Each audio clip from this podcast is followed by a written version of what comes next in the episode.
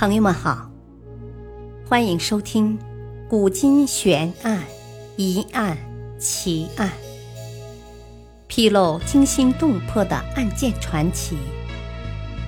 作者：李晓东，播讲：汉月。不得君失心，多谋魏延被取代。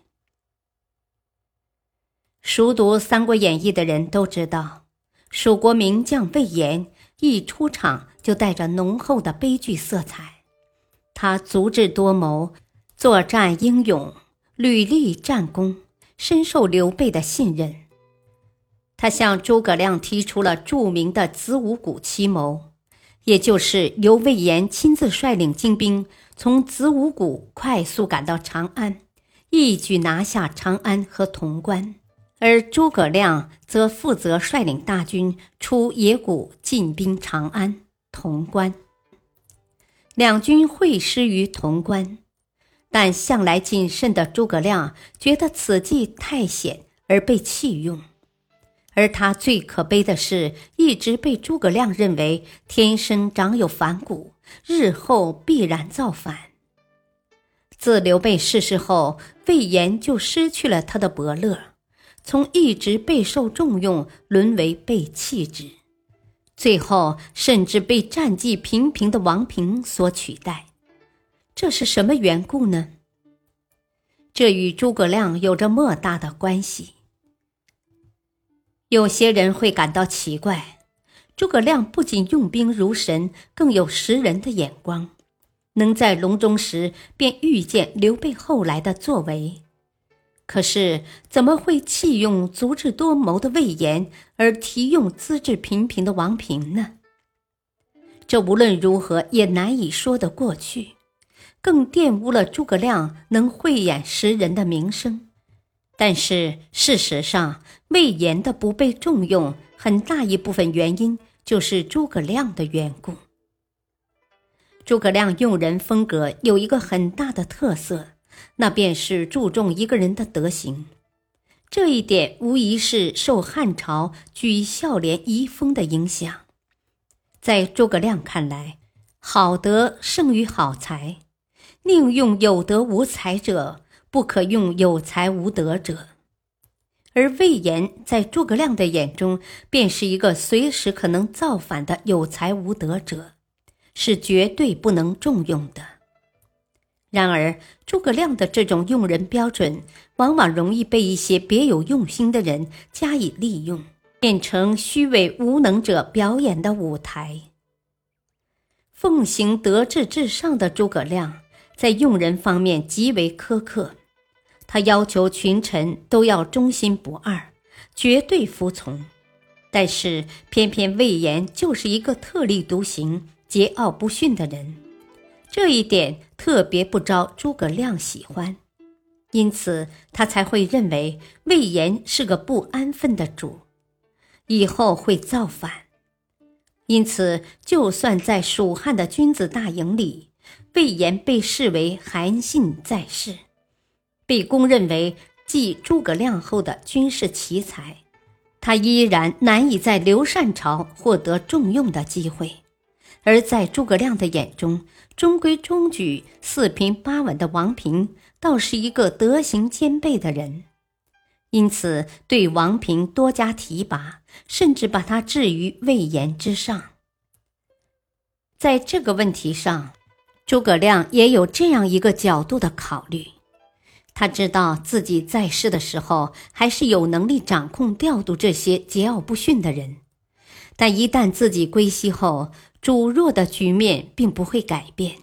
像魏延这样有才华的人，能够像自己一样鞠躬尽瘁、死而后已，倒好；如果不行，过度提拔他，只怕给蜀汉带来极大的危害。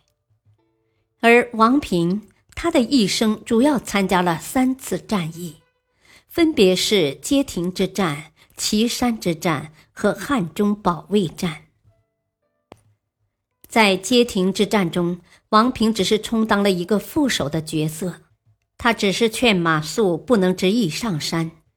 但人微言轻，加上自身能力不足，说的话不足以让人深信服从。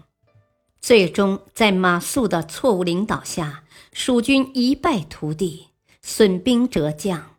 但王平却在这一战中得到了提升，他接替了马谡的职位，终于摆脱副手的身份，成为参军，有了一定的话事权。在诸葛亮死后，蜀军内讧中，王平则坚定不移地站在杨仪一边。在杨仪与魏延之斗时，表现得十分积极。然而，当杨仪命他追击魏延时，王平自知武功比魏延差了一大截，便磨磨蹭蹭不敢追。当魏延被马岱斩杀后，他又捡了个大便宜，接替魏延成为汉中太守，成了汉中地区的一把手，掌握了汉中地区的话事权。无奈王平资质过于平庸，在职期间难有突破，就连在最后的汉中保卫战中，只会效仿魏延战法，采取守兴示威、拒敌待援之策。可见此将除了免战消耗，实无过人之处。王平能被重用，与他有四平八稳的性格有着密切的联系。中规中矩的他和诸葛亮谨慎的性格是不谋而合的。由于个性相近，诸葛亮更容易接受一个与自己相近的人，更容易相信他不会心生谋逆之心。因此，诸葛亮情愿重用资质平庸的王平。但诸葛亮也明白，作为一军主将，王平是远远不够格的。无论在军队的调度还是行军谋划上，王平都缺乏这样的能力。就算诸葛亮花费心思教，王平也缺乏这样的天赋可以吸收。因此，诸葛亮一直在用魏延还是用王平的矛盾心理挣扎着。不过，在诸葛亮心里，肯定是听话的王平用起来顺手，放心些。而从诸葛亮《出师表》中推荐的人来看，都是一些性格大体和王平差不多的人，如郭攸之、费祎、蒋琬、董允等，循规蹈矩、对领导的话绝对服从的小绵羊式的人物。像魏延这样有个性的人，刘禅驾驭不了，诸葛亮也不放心把自己打下的基业交到魏延手上。而为了保障自己的政策思想能够在自己归西后还延续下去，诸葛亮就必须为皇室的接班人扫清道路，去除绊脚石。所以魏延被排斥出统治中心也是很正常的。但由于诸葛亮的偏见，由于不得掌握话事权的人的欢心，多谋多智的魏延。最终没有得到重用，魏延因个性出局，王平则因平庸胜，可见政治军事乃多变。历史话外音：诸葛亮的偏见让他错失一个好人才。蜀汉后期的人才匮乏与诸葛亮的用人原则、用人制度有着很大的关系。或许在行军打仗上，诸葛亮是天才，但在用人上，他就远不及刘备和曹操了。说到底，诸葛亮太过于固执，而缺乏一种包容心，以致在用人上不能物尽其用，人尽其才。感谢您的收听，再会。